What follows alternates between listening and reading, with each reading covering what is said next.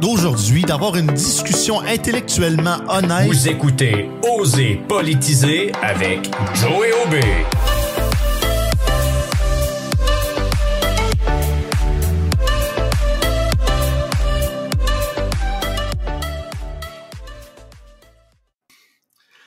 Bonjour tout le monde, bienvenue à Oser politiser avec Joey Aubé. Une autre semaine s'est écoulée, une semaine le fun, une semaine chaude, ça a fait du bien. Euh, puis moi, surtout que je suis de plus en plus de bonne humeur parce que je suis officiellement en relâche. Et non, écoutez-vous pas, il va quand même avoir une autre émission la semaine prochaine, ne vous en faites pas. Mais c'est toujours positif de prendre un peu de repos et aller voir les gens qui nous sont chers. Mais on vous oublie pas, c'est pour ça qu'on fait l'émission d'aujourd'hui. On a plusieurs sujets à vous, à vous jaser. Il y a eu beaucoup... Euh, ça a beaucoup brassé dans l'actualité provinciale cette semaine, euh, et même en général. J'ai eu beaucoup de sujets à choisir, mais malheureusement, on n'a rien qu'une heure, fait qu'on a quand même dû choisir. Euh, ma co-animatrice de cette semaine, ma co-animatrice invitée, parce que oui, on n'a pas eu des co-animateurs, à un moment donné, il faut, faut, faut être égal. On est dans une société dite paritaire, il faut quand même montrer qu'on a des, des, des, gens de la gente féminine qui viennent nous aider. Euh, C'était une ancienne candidate de la CAC en 2018 dans le comté de Laporte, dans le sud de Montréal, dans le coin de Saint-Lambert. Elle a également été candidate du Parti conservateur du Québec dans la circonscription de Portneuf dans l'élection de 2022. Et elle travaille également en développement économique depuis ce temps-là.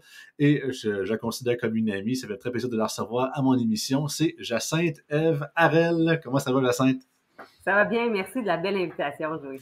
Merci d'avoir accepté, sérieux. Euh, pas que pas que j'avais pas pensé à toi. Puis en fait, c'est que personnellement, j'ai l'impression qu'au fil des semaines, puis les gens commencent à comprendre un peu le nouveau concept que j'essaie d'amener je vais finir par passer toute la, toute la carte du PCCO complet, ou du moins, je vais essayer de varier un petit peu. La semaine dernière, j'étais avec mon ami euh, Rémi Leboeuf, qui, qui s'implique au Bloc québécois, qui est pas, euh, même qu'on a plusieurs euh, atomes crochus à des, à des places, mais c'est surtout donner l'opportunité à des gens de s'exprimer, des fois qu'on entend peut-être un petit peu moins, ou des fois qu'ils ont juste de quoi d'intéressant à dire, puis je sais qu'il est toujours bien intéressant à parler de plein de sujets.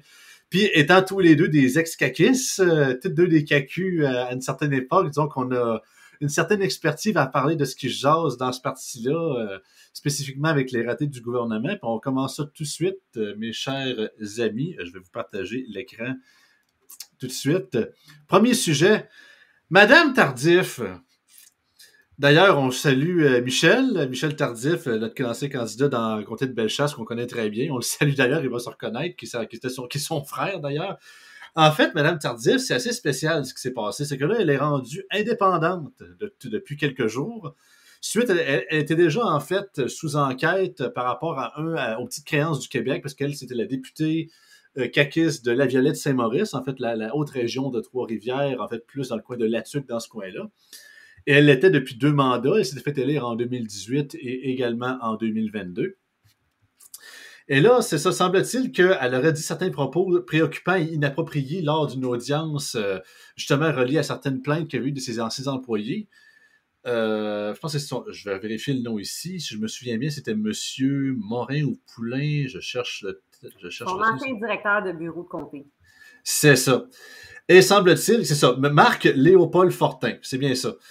Euh, en fait, qui a fait la demande, qui a fait la poursuite contre elle pour d'autres raisons.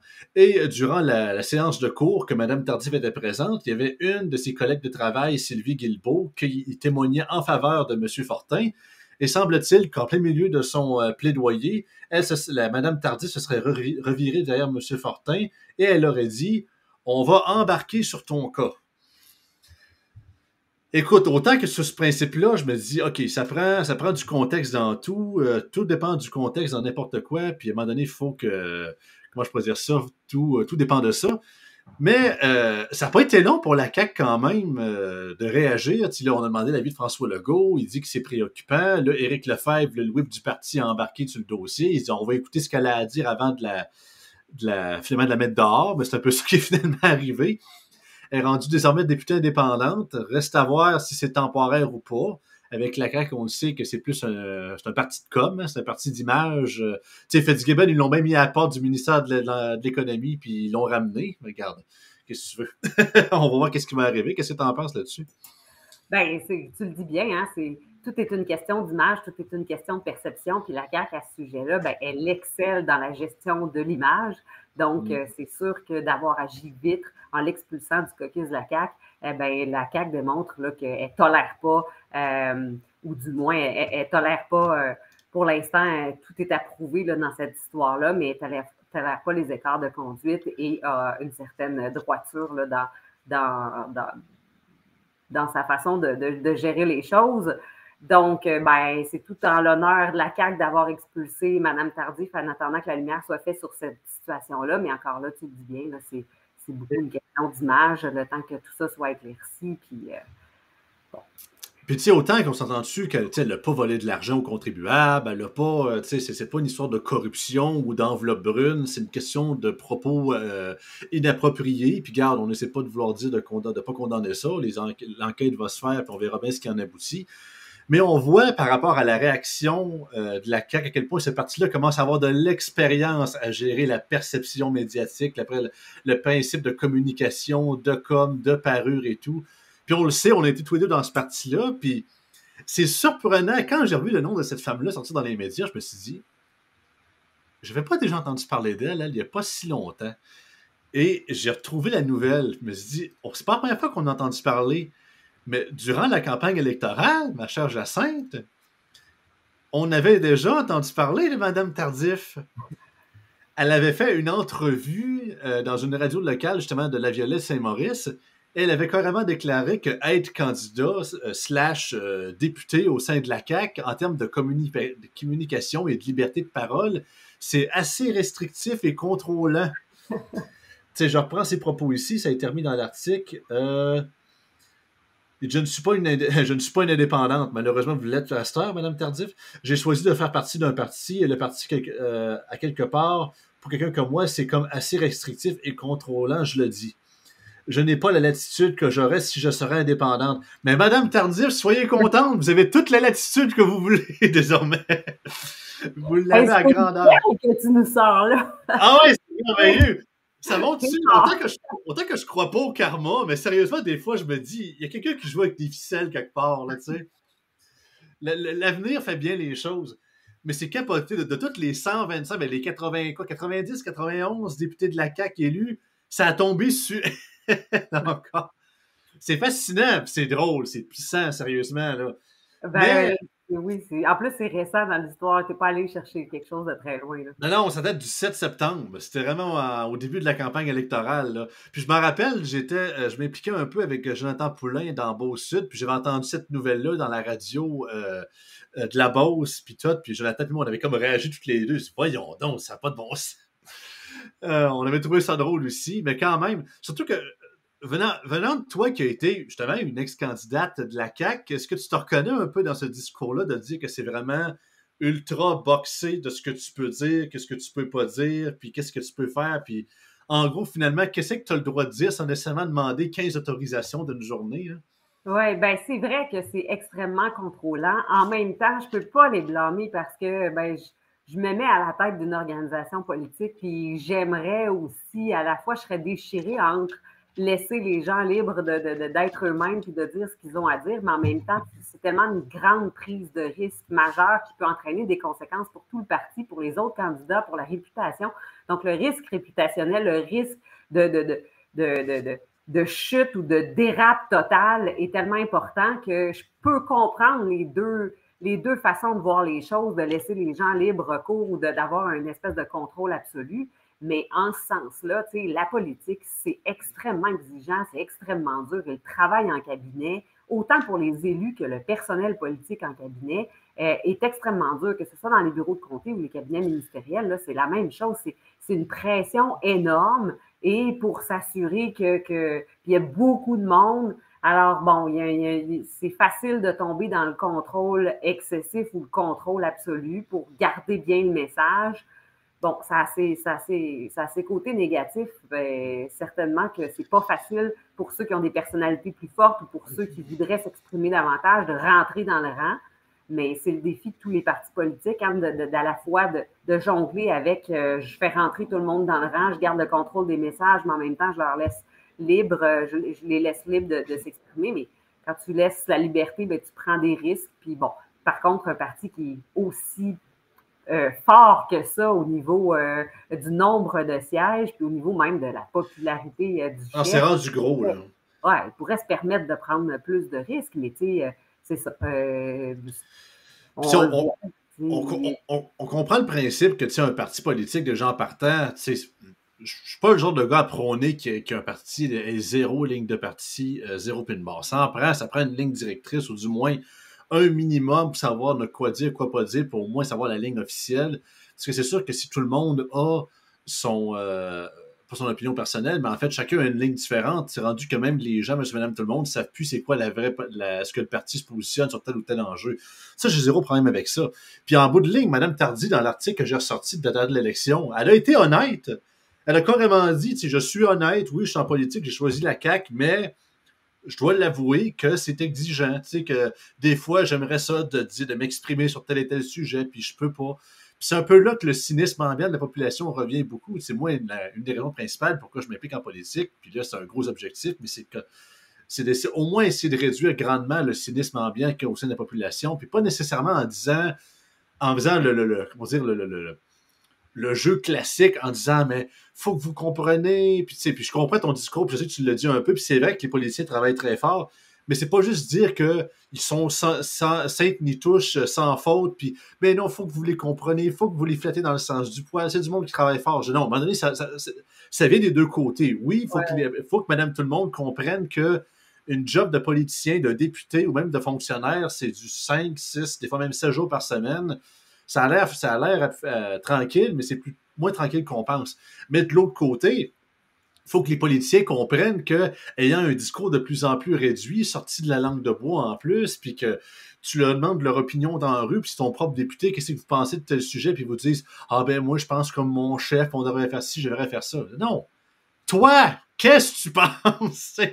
je pense que c'est un peu ça. je comprends que c'est dur à jongler, c'est dur d'être sur un fil de fer entre suivre la ligne officielle, puis aussi de rester toi-même, puis de rester intègre, puis de littéralement dire euh, ce que tu pensais. Puis c'est pas. Étrangement, à l'époque, c'est drôle parce que là, on est rendu au PCQ, puis c'est ce, cet homme-là qui a battu Eric dans la dernière élection, mais euh, Sylvain Godreau, euh, député de Chauveau, c'était un des députés que je respectais le plus le temps que j'étais avec la CAQ, parce que c'était un des rares qui osait dire ce qu'il pensait, peu importe si c'était populaire ou pas. Puis lui, c'était pas du genre à dire ah, ben, si le parti pense de même, je pense de même. Il y a d'autres candidats, slash députés de la CAQ de la région de Québec que je ne nommerai pas, qui étaient beaucoup dans ce discours-là.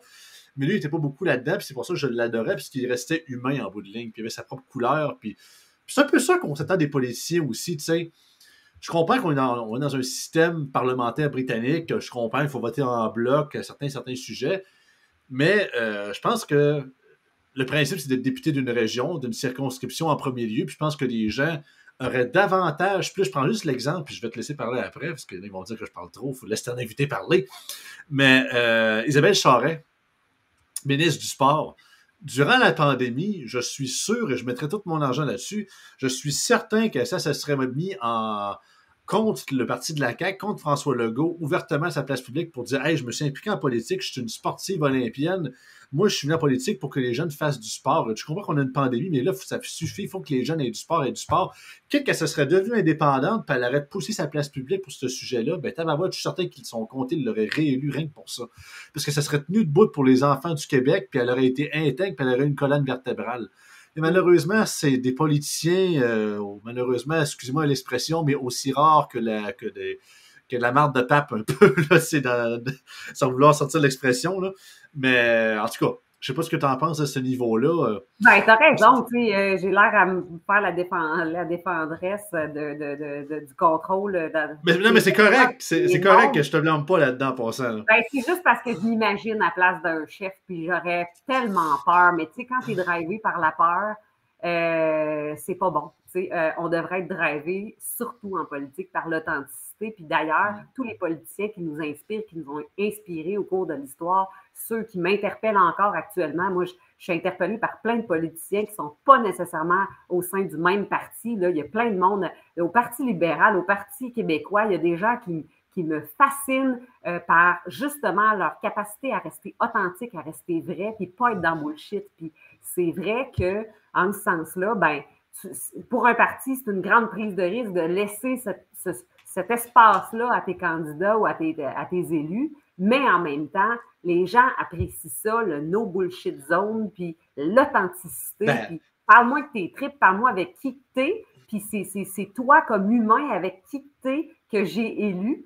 Euh, c'est pas euh, ton, ton chef, puis toute la ligne de parti, puis le programme. Oui, il y a de ça, c'est sûr. On, on met, la, la, preuve, moi, c'est que j'envoie plein de messages, puis je suis certaine que les gens qui regardent les réseaux sociaux se disent Voyons, crime, à, à elle donne des compliments à une telle au Parti libéral, puis à un tel au Parti québécois, puis elle sait tu es où? Ben, non, mais moi, j'apprécie le politique. cohérente. Pour qui il est, pour qui.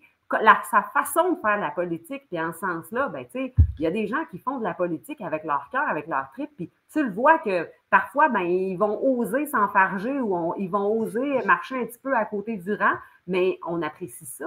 Ben oui, ben, avec Pascal Bérubé, je pense au PQ est le meilleur exemple. Puis en plus, c'est politiquement, on dirait que les partis, ben, je, comprends, je comprends que je suis réaliste, je sais qu'on n'aura jamais 125 de ce style-là en termes de couleur. À un moment donné, ça, serait plus gérable.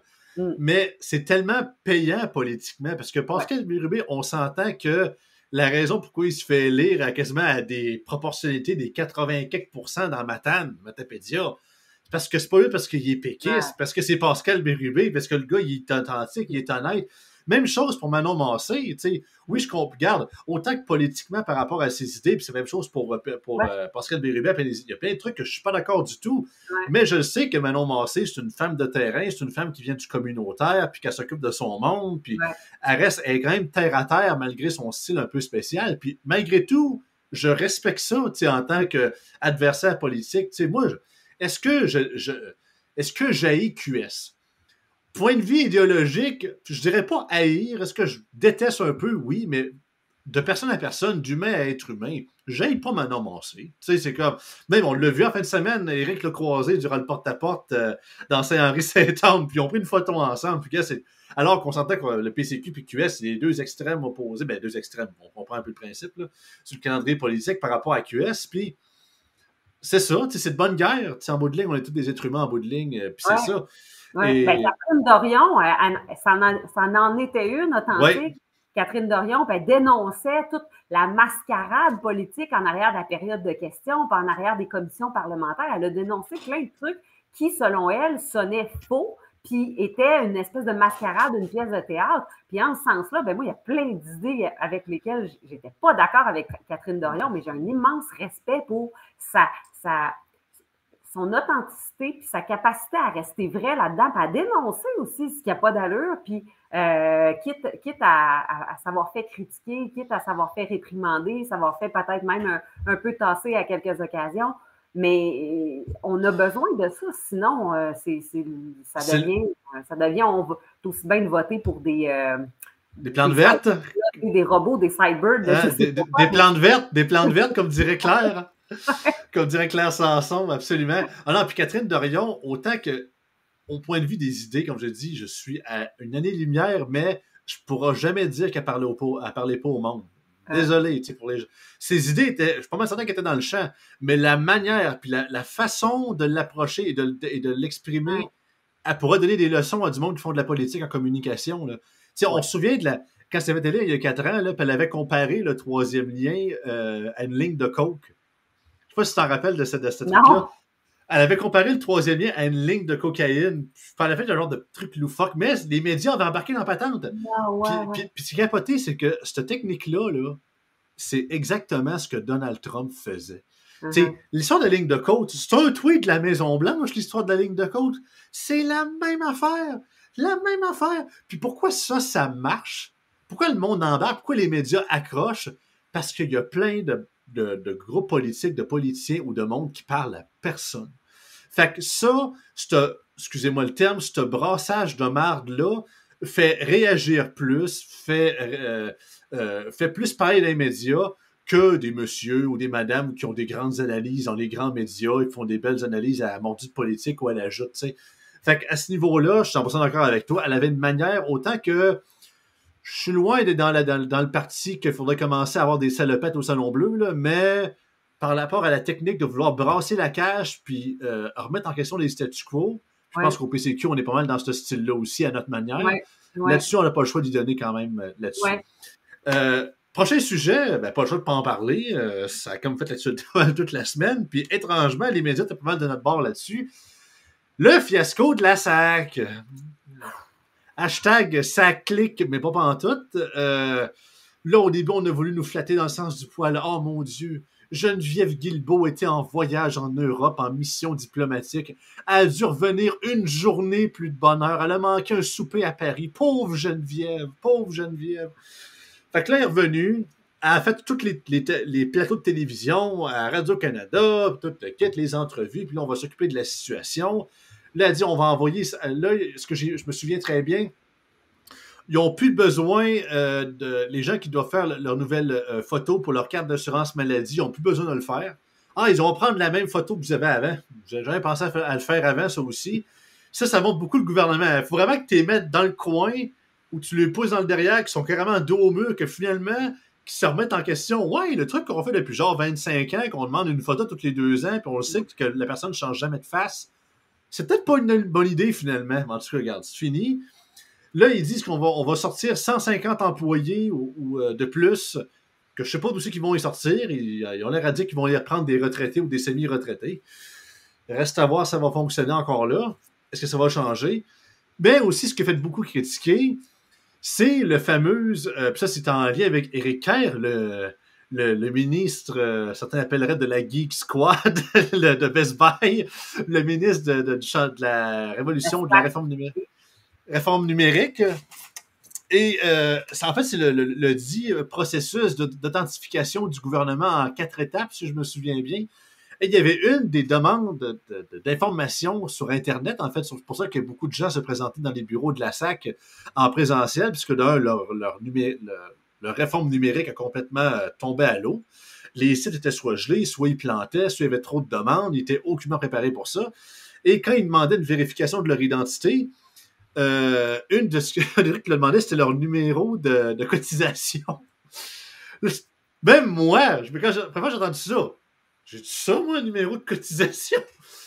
La, la grande majorité des gens, j'ai pas ça, j'ai pas ça sur moi, il faut que je demande ça et tout. J'ai vu une entrevue avec euh, Éric avec Anne-Marie Dussault, je crois que c'était hier ou il y a quelques jours. Il s'en lavait complètement les mains. Il dit Ah non, c'est pas compliqué. Il dit Vous appelez Service Québec. Il dit Puis ils vont vous le donner en quelques minutes. Ah ouais, t'es capable, capable d'appeler Service Québec pour avoir ton service en moins de 10 minutes? My God, on vit pas sur la même planète.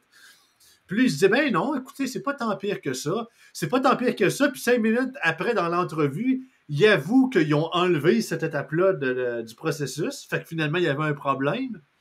Mais non, c'était pas si pire finalement. Fait que c'est la faute de la SAC. Nous, on fait une très belle job. Au contraire, même on l'a cité, on, aurait dû nous envoyer des fleurs.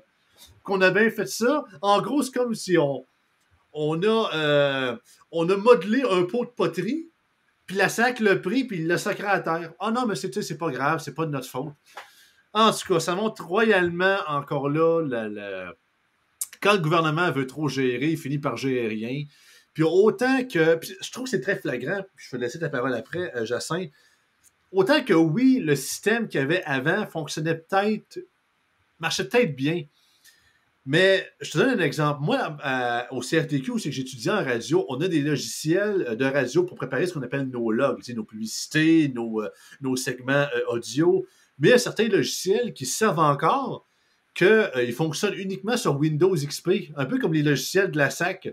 Parce que justement, c'est pas que le logiciel est plus bon, il fonctionne encore très bien. C'est sûr qu'il commence à prendre de l'âge, mais il fonctionne encore très bien. C'est juste que j'ai jamais eu de mise à jour de ces, de ces, fiches- de ces logiciels-là, donc ils n'ont pas le choix de rester sur un, un ancien système d'exploitation. Mais autant que ça marche, mais à un moment donné, l'avenir fait son temps que t'as pas le choix de, de- de faire une mise à jour parce que des fois, il y a, certaines euh, nouvelles transactions ou de nouvelles options ou de nouvelles technologies.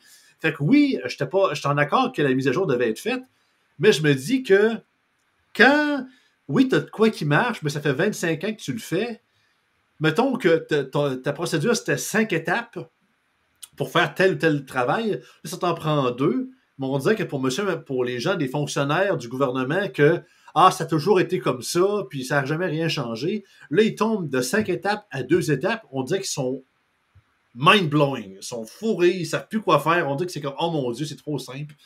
c'est capoté pareil. Pour dire que, je sais pas, sont tellement euh, cloîtrés sur leur laurier, puis on est tellement confortable dans notre vieux système que la moindre nouvelle technologie, mon Dieu, qui a un temps d'adaptation. Contrairement à dans le secteur privé que tu as connu, puis en passant, c'est bon de l'informer les gens qui nous écoutent. Tu as, travaillé pour le ministère euh, de Simon-Jolin Barrette euh, comme fonctionnaire aussi, fait que tu connais un peu ça. Le principe réellement que, euh, comment je peux dire ça, même dans l'entreprise privée, il y a comme toujours de la formation qui se fait au fil du temps, au fil des mois. Je sais qu'au gouvernement, ça se fait un peu, puis on dirait qu'en tout cas, on l'a vu à SAC, ça n'a pas été fait, littéralement. Ben, tu sais, il y a eu certainement, ah, tellement de lacunes, mais il y a eu certainement un manque de planification réaliste. C'est-à-dire que c'est certain que ça a été planifié, mais est-ce qu'il y a des gens assez lucides et assez réalistes pour avoir averti qu'il y allait avoir des risques de dérape, des risques de délai? Puis est-ce qu'on avait prévu un plan B ou un plan de contingence? Ça semble pas être le cas. Est-ce que peut-être il y a eu, pour avoir connu l'appareil politique puis l'appareil public, comme tu viens de le dire, est-ce qu'il y a eu des gens, des sonneurs d'alerte, puis qui n'ont pas été écoutés, qui n'ont pas été entendus? Moi, en tout cas. N'as-tu entendu, toi? As-tu des, contacts qui t'ont jasé, euh, Jacinthe? Ben, j'ai tu sais, ça arrive là qu'il y a des informaticiens, il y a des mm. middle managers qu'on appelle des gestionnaires de moyen niveau qui disent attendez, attendez, attendez, puis on les écoute pas, puis à un moment donné, paf, ça sort, wow, mm, c'est possible. Alors, euh, c'est important d'écouter nos gens sur le terrain, puis quand les quand on n'est pas réaliste dans un projet, puis qu'on tu sais, être réaliste, moi, ce que je veux dire, là, c'est, de dire, regarde, on lance pareil, là, on, va de l'avant, mais on est conscient qu'il y a tant de de risque que ça dérape, il y a tant de de risque que ça amène tel délai, tel délai, tel délai. Puis pour pallier à ça, on a prévu tel plan, tel plan, tel plan de contingence, alors que là, on semble être vraiment en mode réactif, réactif. Pourtant, le système a été fermé pendant trois semaines. Euh, c'était trois semaines dans lesquelles il ne fallait pas simplement faire le changement de système informatique, mais il fallait aussi prévoir comment on allait prendre en charge les risques, comment on allait s'assurer que les services aux citoyens allaient être donnés dans des délais requis puis dans des délais acceptables. Et ça nous amène au point que est-ce qu'on a la fonction publique qu'on a besoin maintenant? Vraiment, là, il faut prendre cet exemple-là puis voir que le service à la clientèle, c'est pas juste quand je vais me chercher un café dans un petit café, puis que je veux que la, caissière fasse mon café avec bonne humeur, puis qu'elle me serve avec politesse et courtoisie. Le service à la clientèle, la préoccupation service client, être dans les culottes du client, de, de l'utilisateur payeur, parce qu'on est des payeurs, on est des clients, on paye pour ces services-là via nos taxes et nos impôts. Est-ce que cette façon de gérer nos services publics on l'a fait en étant toujours conscient du point de vue de l'utilisateur, du point de vue du client. Est-ce que ça va avoir de l'allure? Est-ce que ça va faire du sens? Et en ce sens-là, je pense que l'exercice a été complètement euh, raté à ce niveau-là. Ben, tu, tu parlais de. d'alerte. Ça se peut pas qu'il n'y ait pas eu de sonneur d'alerte. C'est capoté, Jacinthe, parce que je pense que, je ne sais pas si tu te souviens, mais je pense que la CAQ avait voté une loi pour la protection des sonneurs d'alerte, je crois. Parce que je ne veux, pas, pas bullshiter le monde, ça reste à vérifier, là. Mais parce qu'il y avait eu un, lanceur d'alerte, je pense que c'était au ministère de l'Agriculture, sous André Robitaille. Puis, euh, sur le coup, le, ministre l'avait carrément rabroué. Finalement, ils se sont dit, finalement, tu n'as pas l'air d'un vrai con quand tu fais ça. Fait qu'ils avaient comme reculé. Et ensuite, je pense que la CAQ avait passé une législation pour comme que les gens de la fonction publique, il y avait comme une loi ou du moins une réglementation qui protégeait les dix lanceurs d'alerte, peu importe de quel ministère ou d'organisation d'État qui venait. Mais c'est capoté, c'est un peu le principe de la loi sur la liberté académique, avec le professeur Provo. Il passe une loi sur la liberté académique, trois mois plus tard, il la respecte, il la font même pas appliquer. Puis ça sera la même affaire avec ces euh, déclencheurs d'alerte-là ou ces lanceurs d'alerte-là, si ça aurait été le cas. Puis tu parlais de réactif, c'est carrément ça. On le sait, puis je l'avais parlé avec Yann Sénéchal, moi, c'est ce que j'appelle euh, le syndrome de la peinte de lait. C'est ce que c'est réellement le principe que quand j'étais laitier avec mon père, on avait deux sortes de clients on avait ceux euh, qui, qui, qui, gardaient le frigidaire, puis je disais, ouais, ils nous appelaient, ouais, je pense que je vais manquer en fin de semaine, pour être sûr à m'en apporter plus? Et tu avais ceux qui prenaient la dernière pain du lait dans le frigidaire, puis là, ils nous appelaient en panique. Sauf que là, ce qui est encore pire, c'est qu'ils savaient des semaines d'avance, pas encore là, ils ont paniqué. Puis tu parlais de service à clientèle. Dans le privé, justement, quand tu prends un café chez Tim Horton, puis tu as un service de merde, ben tu peux toujours aller chez McDo te chercher un café. Mais la SAC, tu peux, tu peux pas aller chez le privé pour aller faire ton permis de conduire. tu t'es pogné avec eux autres. Fait Ouais. au gouvernement, c'est très facile de créer une sorte de complaisance du sens que t'as pas le choix d'être ici, mon homme, que tu m'aimes ou tu m'aimes pas, t'es pogné avec moi. Fait que assis-toi, puis attends ton numéro, puis quand, ça- quand on, va, on va crier F38, tu te lèveras, puis tu te viendras prendre ta photo. Ouais. Fait qu'il y a comme un peu ce genre de complaisance-ça que, regarde, on est les seuls, fait que deal with it, mais de l'autre côté, c'est là que justement l'innovation, puis la, la- la- justement la mise à jour se fait pas au niveau de la, de la fonction publique puis des employés, mais également aussi dans les systèmes, on l'a carrément vu, c'est un vrai fiasco. Ben oui, puis tu sais, il y, a une, il y a une question d'imputabilité aussi à un moment donné, parce que moi, je serais PDG ou je serais, je serais, je serais directrice générale ou je serais en charge d'une organisation là, qui foire comme ça. Là. J'aurais peur pour ma job, je serais pas fière de moi, je serais honteuse. Puis je me dirais, Caroline, j'ai passé à côté de quelque chose, il faut que je tire des leçons de ça, puis je, je pédalerais. euh, mais là, ça semble être relativement acceptable. On, oui, on dénonce. Non, au Québec, au Québec, c'est jamais la faute de personne, Jacinthe. Ouais. C'est arrivé parce que c'est arrivé. Ça, ça pourrait être un des, euh, un des, des- après, euh, après, pas je me souviens, après, euh, pourquoi faire simple? Pourquoi faire simple quand on veut faire compliqué? Ça devrait être c'est arrivé parce que c'est arrivé.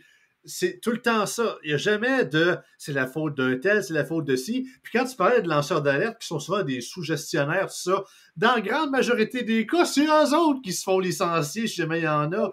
Sais, quand il y a eu l'histoire de la DPJ, la petite fille de Granby, est-ce que ce sont les hauts fonctionnaires de la DPJ qui sont fait mettre dehors? Ben non, c'est les gestionnaires locaux. C'est monsieur, c'est pas monsieur, madame, tout le monde. En fait, c'est ceux qui étaient réellement sur le terrain. C'est les premiers paliers. Les fonctionnaires, full palier, full syndiqué de la fonction publique. Pff, voyons donc. Ils ont déjà le, le frais de pension, sont gold comme c'est plus possible, sont intouchables. Mhm. Au Québec, l'imputabilité. Voyons donc. Vous êtes qui, vous autres, des, des Américains? Non, c'est ça, qui- c'est ça, c'est ça qui, qui, est vraiment chiant. Puis je vais euh, changer un peu le sujet de manière un petit peu plus drôle, parce que, tu sais, là, Geneviève Guilbeault, la raison pour qu'elle réagit, parce que c'est la ministre des Transports, donc elle s'occupe de la SAC, c'est un de ses mandats. Puis là, ça plus de bon sens, puis euh, là, c'est un peu de sa, ben, sa faute à elle. C'est elle qui gère ça, c'est elle qui gère la crise. Mais un autre, euh, une autre petite perle rare, euh, en juin l'année passée, en fait, juin 2022, tu te, te rappelles, Jacinthe, il y avait eu la crise des passeports au fédéral. Ouais. Et qui c'est qui critiquait la crise des passeports? Oh. Dis-moi pas. Notre chère Geneviève, qui a dit, et je cite, selon un journaliste de Radio-Canada, la moitié de nos impôts vont au gouvernement fédéral, donc ce n'est pas normal que les services soient aussi euh, dysfonctionnels. Geneviève Guilbeault qui critiquait la crise des passeports au fédéral. Ben, sérieusement, je serais le boss de Passeport Canada. Oh mon Dieu, que je me gâterais sur Twitter. Ah, je, je taguerais ce tweet-là, puis je dirais, euh, tu sais, Old My Beer, or You Were Saying, de quoi de genre? Ah non, c'est pissant, là. C'est l'arroseur arrosé. Puis ça montre Ouais. carrément que, avant d'envoyer une flèche à quelqu'un, assure-toi que ton propre système et ton propre monde sont capables d'encaisser, puis sont capables de pas être aussi fiasco que l'autre. Ouais. Vous, vous allez me dire, ah, mais c'est des passeports, c'est pas la SAC. Ouais, mais c'est, de la création de documents officiels, si on permet de conduire. Tu sais, quand on demande une preuve d'identification, soit au Québec ou au Canada, c'est soit ton passeport, ton permis de conduire. Carte d'assurance maladie, des fois, ça dépend des, des, des places où tu vas, mais c'est avec une adresse, une photo officielle et tout.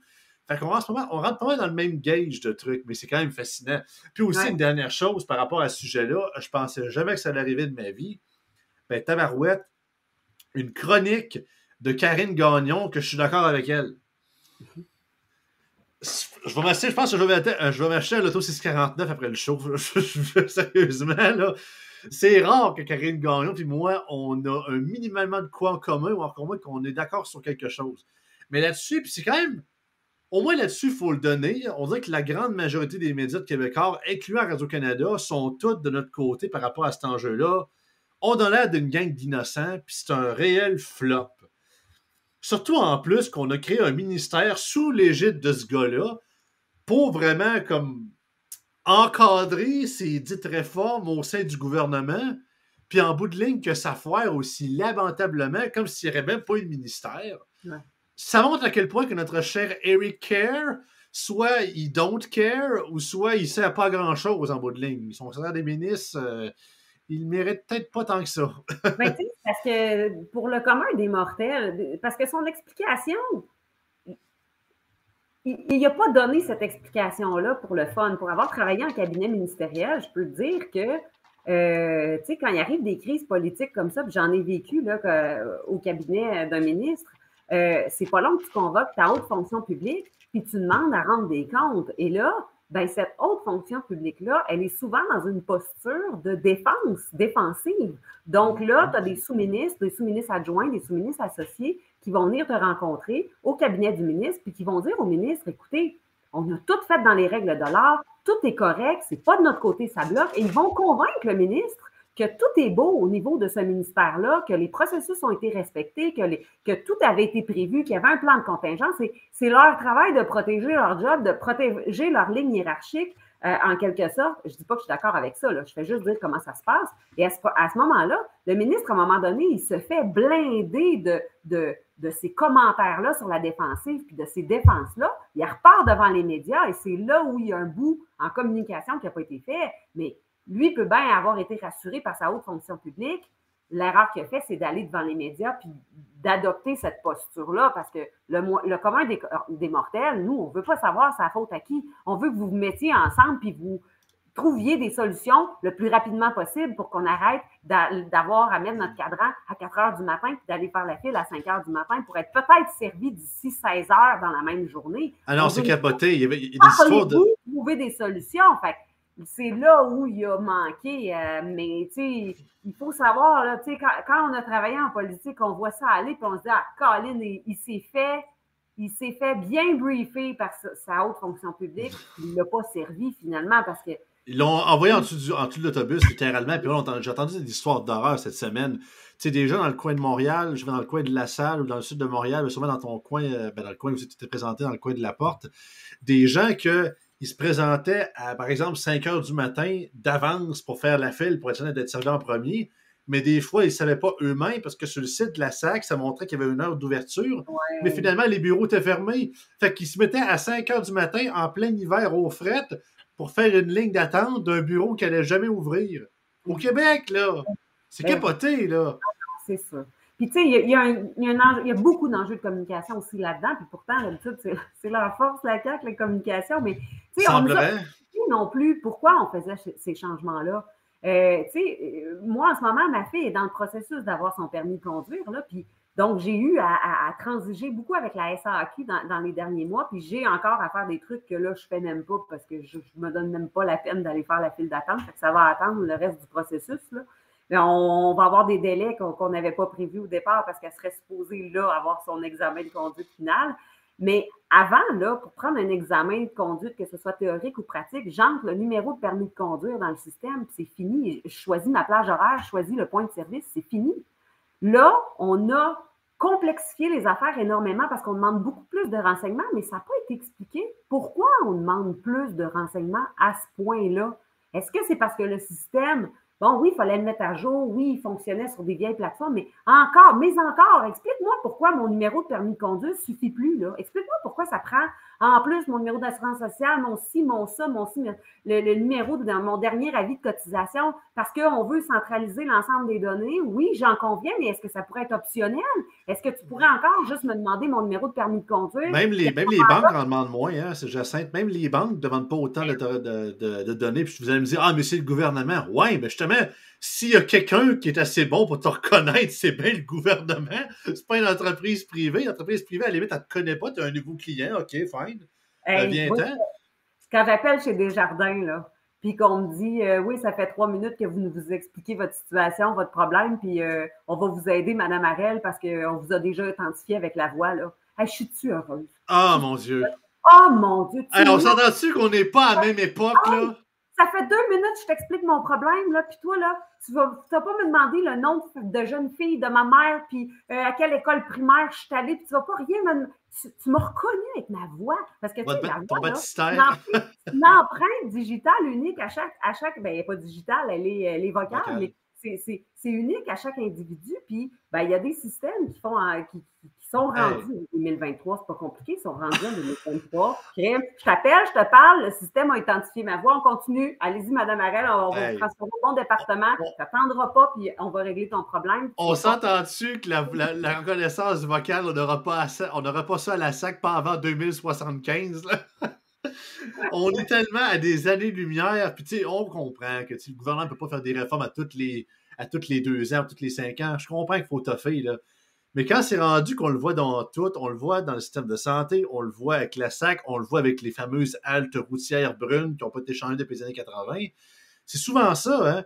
C'est je comprends que des politiciens, puis on va finir sur ce sujet-là, que des politiciens euh, décident, parfois c'est le fun, on fait des petits. Euh, pas grave, on met ça en dessous du tapis, euh, ça, ça fonctionne. Tant, tant que ça brise pas, tant que ça pète pas, ça marche. Mais c'est un peu ça qui fait qu'à un moment donné, quand ça pète, ben, ça pète pour de vrai. Puis malheureusement, ça nous revient d'en face trop rapidement. Puis là, tout d'un coup, plus rien marche, il faut tout changer. Alors que c'est là que l'entretien, la maintenance doit se faire pour que jamais il y ait des crises graves qui se produisent. Puis c'est uniquement des fois des crises mineures qui arrivent ou des réajustements. Mais dans ce gouvernement-là, c'est tout le temps pas grave. C'est pas, pas, pas, c'est pas dans notre génération, c'est pas pour nous autres, c'est pas pour tout de suite. C'est beaucoup de procrastination à plusieurs égards par rapport à ça au niveau des, décideurs. Oui. Puis là, on parle des délais actuels puis du cafouillage, mais il y a quelque chose qu'on n'a pas assez parlé, à mon sens. Là, c'est pourquoi on avait besoin de fermer trois semaines. Et, non moins une organisation sur la planète qui a besoin de fermer trois ah semaines. Ah Si Morton ne ferme pas tous les restaurants d'une shot. On n'en a pas assez parlé de ça. Il y a certaines. En tout cas, j'ai ah, tiens, je vais me faire un devoir, je vais aller parler à des informaticiens. Il faut que je parle à des informaticiens qui vont m'expliquer le gros bon sens derrière ça, s'il y en a un, là, parce que... Surtout, surtout en plus, le, un des logiciels qui avait été fait en sous-traitance, par, commandé par le ministère d'Éric Kerr, semble-t-il que c'est les mêmes sous-traitants qui ont créé le supposément système Phoenix, qui a été un réel désastre au niveau du gouvernement fédéral. Fait que ça regarde pas bien avec ce monde-là, sérieusement. Là. Mais oui, informe-toi, Jacinthe, si tu nous sors quelques, quelques nouvelles croquantes au fil des semaines, ça va être, intéressant. Comme dirait Moret, des enveloppes brunes. C'est toujours bien le fun d'avoir la nouvelle en premier. Dernier sujet, euh, ça a sorti hier, parce que pour ceux qui ne savaient pas, le Parti québécois a eu son congrès général en fin de semaine à Sherbrooke. Et euh, Paul Saint-Pierre Plamondon, PSPP, qui est revenu euh, de, pèlerinage d'Europe, il a fait plein de conférences à Oxford, en Écosse, à Paris. Il est allé voir les Français pour leur expliquer quel point la, souveraineté du Québec, c'est important et que le Parti québécois est encore vivant. Eh bien, c'est ça. Euh, il y a eu un méga vote d'appui de la part de ses membres de 98,51% Et euh, de ce qu'on peut voir, du moins, dans ce qui aurait été voté et présenté euh, sous le thème de son congrès, semble-t-il, même s'il y a un an en retard, ils ont annoncé qu'ils présenteraient le budget de l'an 1 du Québec indépendant.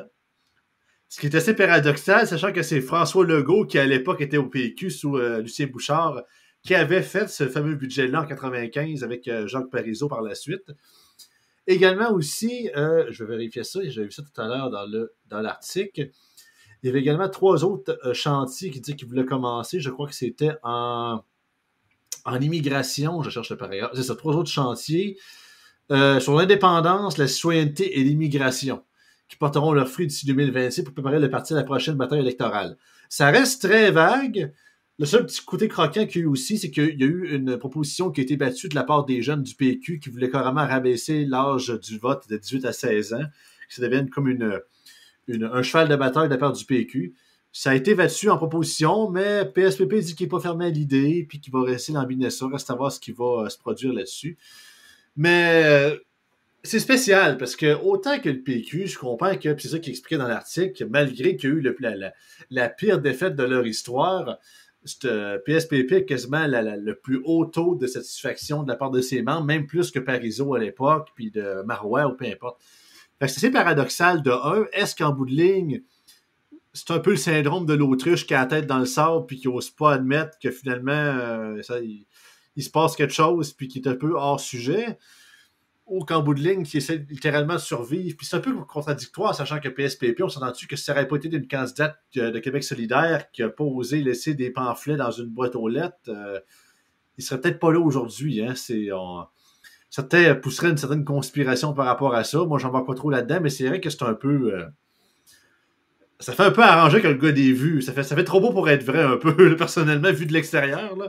Je sais pas ce que tu en penses là-dessus. Ah, ben, on n'a peut-être tout à fait le, le, même point de vue là-dessus, mais c'est bon, c'est, bon, c'est rafraîchissant tout le ben, temps. Je pose juste question. Je ne dis pas que j'ai la science infuse là-dessus, c'est juste que on s'entend que c'était très serré dans, dans son comté. C'était, excuse-moi, j'ai la carte d'en face, mais le nom, ils l'ont changé, ça c'était Camille Lorrain, mais anciennement c'était un autre nom. Là. Euh, dans l'est de Montréal. Puis c'était déjà très serré lui et la candidate de Québec solidaire. Puis à cause que, pour les gens pour qui ne savent pas de quoi je parle, c'est qu'il y a eu une candidate de Québec solidaire qui a été littéralement pris euh, la main dans le sac, littéralement, à enlever euh, des pamphlets d'une boîte aux lettres d'une résidence qui avait une caméra en face de l'entrée. et c'est illégal, littéralement, selon la loi électorale, de, s'il y a des pamphlets d'un autre parti, de les remplacer par les tiens. Il faut que tu les rajoutes avec ceux qui sont déjà là. Fait qu'elle avait été prise la main dans le sac là-dessus. Elle avait dû retirer sa candidature. Donc, ceux qui avaient voté pour QS durant l'élection générale de 2022, ben, ils votaient dans le vide. Et sachant que c'était le deuxième parti qui frottait pas mal derrière euh, le PQ, qui était vraiment nez à nez avec eux autres, ben, ça avait laissé le champ libre pour le PQ de prendre les votes restants et donc pour PSPP de se faire élire. Fait euh, c'est pour ça que je trouvais un peu ça assez spécial, que c'est quasiment un, un coup du destin par rapport à ça que ça soit arrivé. Que, parce qu'en bout de ligne, il y aurait juste eu Joël Arsenault puis Pascal Bérubé qui aurait été élu au PQ. Mais tu sais, euh, moi, je vois ça euh, très positif. Hein? sa popularité à 98,51% euh, je vois beaucoup de positifs, puis on peut en tirer des grandes leçons. Tout le monde qui tripe sur la politique ou qui œuvre en politique. D'une part, euh, ben, ça fait du bien qu'au Parti québécois, il y ait unanimité ou presque, que les gens se serrent les coudes puis qu'ils ne soient plus en train de se déchirer entre eux. Euh, ça a été bien dommage dans l'histoire de ce parti-là, tous les déchirements qu'il y a eu, puis les magouillages de ci, puis de ça, puis les clans qui se formaient ou qui étaient, qui étaient formés. Et là, on ne semble pas avoir un parti qui est formé de De toute façon, ils ne peuvent pas se le permettre, je comprends, mais c'est rafraîchissant de voir ce parti-là qui se resserre, qui se rassemble, qui, qui est uni.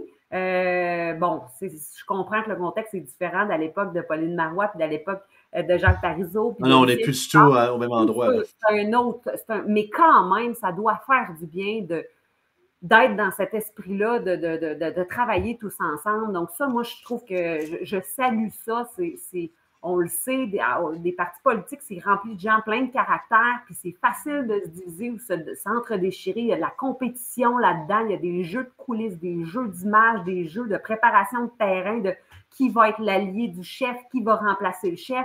Et là, c'est sain, le climat semble sain.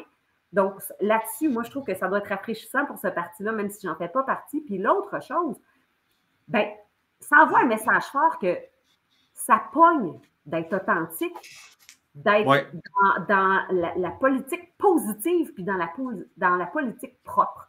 Et moi, Paul Saint-Pierre Plamondon fait partie des gens que, que, j'admire en politique, que, que je respecte beaucoup parce qu'il fait de la politique propre il fait de la politique positive. La politique pédagogique, euh, c'est ben, ça qui... 98,51, il n'est pas dans une petite manigance, il n'est pas dans une petite magouille, il n'essaie pas de se remonter en, calant les autres euh, chaque côté de lui ou en calant ses adversaires. Il ne peut pas se le permettre euh, non plus. Il ne fait pas d'attaque personnelle. Non, il ne peut pas se le permettre, c'est sûr, mais je sens que ce gars-là, en tout cas, j'espère que c'est authentique, c'est réel, que ça va durer, parce que moi, je veux qu'il arrive du bon dans tous les partis politiques. Je trouve ça important que la politique reste saine parce que c'est ça qui va euh, euh, faire diminuer le cynisme au Québec. C'est avec des gens comme lui, puis comme d'autres aussi. Là, je ne suis pas en train de faire euh, l'éloge que de lui, mais là, on parle de lui en ce moment. C'est avec cette attitude-là positive à ne pas rabaisser ses adversaires, puis de, de, défendre ses propres propositions, puis de les défendre intelligemment. C'est ça que les gens veulent ben, en ce sens-là, ben, son parti lui a bien redonné avec une belle cote. Moi, je souhaite cette cote-là euh, à bien d'autres politiciens aussi. Ah oui, mais c'est euh, tous les chefs de parti. C'est pas, c'est pas, pas un chialeux, Paul Saint-Pierre Plamondon. C'est un visionnaire. On peut ne pas être d'accord avec sa vision de la souveraineté, mais c'est un visionnaire qui a, qui, a, une proposition à faire aux Québécois. Puis, crime, tout le monde qui est en politique devrait être dans cette énergie-là. Mhm. Non, non, il est, dans, il, est, dans, le bon mot. Et puis, tu sais, absolument, n'importe quel chef de parti rêverait d'avoir des chiffres de, de, de, de, cohésion aussi élevés. Mais, mais, mais Eric, lors de son élection, je pense que c'est quoi, c'est 97 ou quelque chose comme ça. Euh, pas mal certain, malgré qu'en tout cas, j'assume quand même qu'il va encore avoir une grande majorité, mais pas mal certain que depuis, depuis ces derniers votes-là, ça va sans doute peut-être baisser euh, un peu dans le prochain congrès. Mais garde, on ne sait jamais. Hein. je, ne mets pas ma main au feu ici et là. Peut-être que je pourrais être surpris. Mais ça pour dire que non, absolument, autant que pour ce qui est de l'acteur politique, puis je comprends que dans la dernière élection, le PQ pouvait comme pas se permettre d'arriver avec des grands enjeux. Puis vous allez me dire la souveraineté, oui, bien sûr. Mais sachant qu'il était déjà plus bas que dans le bas du baril, moi, c'est ça qui me fait un peu rire durant la campagne électorale, parce qu'on savait que Québécois, on le sait depuis très, depuis très longtemps, toujours un penchant pro-PQ, puis ne le cache pas, là. Mais ce qui, moi, ce qui me fait rire, c'est que mon Dieu, c'est comme, ah, la grande surprise d'élection, PSPP, je suis comme, oui, mais, je un moment donné, quand tu es rendu au fond du berry, tu peux pas faire, tu peux pas aller plus bas, tu peux juste remonter rendu là, tu sais. Puis ça enlève rien au talent de la personne, puis mon but, c'est pas de vouloir le rabaisser ou de dire que, ah, n'importe qui aurait pu remonter ce parti-là. Non. Par contre, là, as raison, il a amené vraiment un côté plus pédagogique puis explicatif de manière calme. C'est vrai que c'est rafraîchissant de voir ça en politique. Contrairement à du chiolage, je pense que beaucoup de gens respectent ça puis trouvent, euh, apprécient beaucoup plus ce, canal de communication-là. Puis oui, aussi, par rapport à ses membres, c'est sûr que l'histoire du vote, euh, c'est celui qui a défait le serment au roi pour le, euh, le vote caribou, c'est carrément, oh mon Dieu, c'est notre nouveau Jacques Parizeau avant le temps. Que c'est sûr et certain que je comprends un peu la méthode de tout ça. Puis aussi également, puis ça, euh, j'y ai pensé pendant que tu me jasais, puis j'ai sorti les, extraits, puisque ça avait sorti, ça fait quelques semaines, mais il y en avait parlé dans les médias, c'est il y avait un nouveau sondage qui a été fait par Léger Marketing sur les intentions de la souveraineté au Québec. Puis étrangement, c'est en légère remontée, euh, si on check un peu les tendances. Ça a passé de 32 à 38% il vont dire est-ce que c'est une tendance qui va se maintenir? Ça reste à voir, mais à une époque, c'est qu'on voit que ça bougeait autour du, c'est ça, 27, 30, 32 indécis, puis que ça remonte un peu, justement, depuis, euh, depuis l'élection avec l'arrivée de PSPP, puis du PQ, puis le serment au roi, puis, excusez-moi, la crise avec le fédéral et tout. On voit qu'il y a une légère remontée. Est-ce que ça va se poursuivre? Mais moi, je trouve ça intéressant quand même. Euh, puis garde, je l'ai jamais caché. Moi, je suis un souverainiste euh, convaincu. Peut-être pas de la même manière que le PQ veut le faire, par contre. Mais euh, moi, c'est pour être souverain, pour rester dans le même état contrôlant qui gère tout, puis encore, plus qu'avant. C'est drôle, mais autant que je, vais être souverain, mais non, pas, pas ce type de souveraineté-là. J'aime mieux que justement on apprenne à gérer nous autres mêmes, puis qu'on a un minimum de débrouillardise en tant que peuple, au lieu de gérées par le gouvernement, puis après ça qu'on tire la plug, puis qu'on montre qu'on est capable de gérer tout seul aussi. Ouais, puis pour tout, ça, il faut d'abord créer de la richesse pour être beaucoup Absolument. plus en bien meilleure posture sur le plan économique. Là. On a du chemin à faire, puis il euh, faut falloir s'éduquer sur le plan économique comme société pour comprendre comment on crée de la valeur, comment on crée de la richesse. C'est eh, souveraineté ou pas, là, faut vraiment se sortir de notre pauvreté parce que euh, il faut le dire, il faut vraiment le dire. Là. Euh, on a besoin de créer davantage de richesse, davantage euh, d'avoir une économie beaucoup plus forte. Ça va passer par l'éducation populaire, l'éducation générale sur la sensibiliser la population à l'importance de créer beaucoup La nouvelle argent. C'est ça, je pense, qui est le plus important. C'est pas juste de la richesse, mais c'est de la nouvelle argent. Parce que, mhm. tu sais, tu arrives avec le gouvernement, on a créé 150 nouveaux emplois dans la fonction publique. Mais encore là, c'est le même cash qui paye le même monde. On n'est pas plus riche, c'est juste qu'on se divise ça plus entre nous autres, la même portion de tarte finalement. Si on a, on prend un chiffre fictif, un, budget de 60 milliards, puis que dans ce budget-là, on crée, mettons, 2000 nouveaux emplois, puis 2000 nouvelles personnes qui ont, un travail, puis oui, ils vivent de leur travail, puis ont un salaire, OK. Mais le Québec n'est pas plus riche c'est les mêmes taxes et impôts qui payent pour ces mêmes salaires-là. Tandis que si tu amènes de l'investissement étranger, des compagnies qui viennent d'ailleurs, qui amènent de nouvel argent ici, des nouveaux investissements, autant privés, partenariat public-privé euh, ou peu importe, ben justement, c'est là que la réelle richesse se fait. C'est pas juste une richesse dans le béton ou de la richesse dans le nombre d'emplois ou dans le haut taux de chômage, mais il faut bien que ça vienne d'ailleurs. Si mm-hmm. on ferait d'être pseudo-riches entre nous autres, c'est se gonfler artificiellement, finalement, tu sais. C'est là que vient souvent le discours que finalement, on a, on a, on a des, euh, des programmes sociaux que peut-être qu'on ne mériterait pas parce que d'un, on a ça beaucoup d'argent du fédéral, puis aussi du fait que, sachant qu'on, c'est ça, c'est le système circulaire du cash qui revient tout le temps, mais en bout de ligne, peut-être que je sais pas qu'on les mérite pas, peut-être qu'on on a les yeux plus gros que le ventre par rapport à ce qu'on qu'on reçoit en bout de ligne. Tu sais. Oui, c'est ça. il faut être lucide. Là. C'est beau, notre réseau de CPE. Il est magnifique, notre réseau de CPE. Mais merci à l'Alberta de financer plusieurs de nos services, dont les CPE. Là, tu sais, à un moment donné, il faut regarder où sont nos richesses au Québec, puis comment on peut bien les exploiter, puis créer vraiment une nouvelle économie qui va générer de la richesse supplémentaire. Là. Puis, quand je parle de richesse, c'est ça, c'est, de générer des activités économiques euh, euh, qui n'existent pas actuellement, puis qui vont vraiment amener euh, vraiment des revenus supplémentaires, puis la création d'emplois supplémentaires, de l'entreprise. on a beaucoup à travailler aussi sur encourager l'entrepreneuriat, favoriser l'entrepreneuriat, mais bon, la question d'argent, là, elle, est encore beaucoup tabou, puis on a vraiment du chemin à faire comme société là, pour mieux s'éduquer collectivement. Ça peut être juste dans notre intérêt de, de voir à quel point on, aurait un avantage à s'enrichir collectivement. On est un peuple qui n'est pas gêné de se dire que c'est quoi notre statut vaccinal, mais tu demandes à quelqu'un comment tu gagnes par année. Hé, monsieur, c'est tout autre chose. C'est le jour et la nuit. Écoute, euh, ça faisait l'émission d'aujourd'hui. Jacinthe, merci beaucoup de t'avoir prêté au jeu, sérieusement. On a, une heure qui a quand même passé vite, ou presque. On a réellement eu du fun à parler d'un peu tout ça, de ce qui se passe. Euh, merci beaucoup. Euh, pour les gens qui nous écoutent, j'espère que vous avez apprécié la conversation. Euh, j'espère que j'ai apprécié Jacinthe. Également, je sais pas si tu avais des réseaux sociaux à plugger. Je sais que tu es quand même assez présente sur euh, Facebook. Tu es sur Twitter aussi, excuse-moi, parce que moi, je suis très peu sur Twitter. Que je oui, je le suis, mais il euh, faudrait que j'y aille plus souvent. Euh, ça, ça, m'échappe un peu, mais ouais, c'est ça. Également, vous pouvez la retrouver. Elle fait une chronique, pas cette semaine, mais la semaine prochaine, ça va commencer. Elle fait une chronique à tous les matins avec Yann Sénéchal, les mercredis, juste avant moi. Moi, c'est des jeudis matins sur Yann et Frank sur Facebook et YouTube. Également aussi, pour les gens, merci beaucoup de nous avoir écoutés euh, Bosecast, la plateforme. Vous pouvez trouver l'émission sur la, chaîne, la page Facebook Bosecast et compagnie, également le YouTube Bosecast, également et sur toutes les plateformes de podcast, que ce soit Spotify, Amazon euh, Music, euh, Radio King, tout ce que vous voulez, vous allez nous retrouver en version audio ou en version vidéo. Merci d'avoir été là. À la semaine prochaine à Oser Politiser avec Joey Aubé pour une bonne semaine. Profitez-en, il va faire chaud, enfin la neige fond, on va avoir du fun. Merci beaucoup tout le monde, à la prochaine.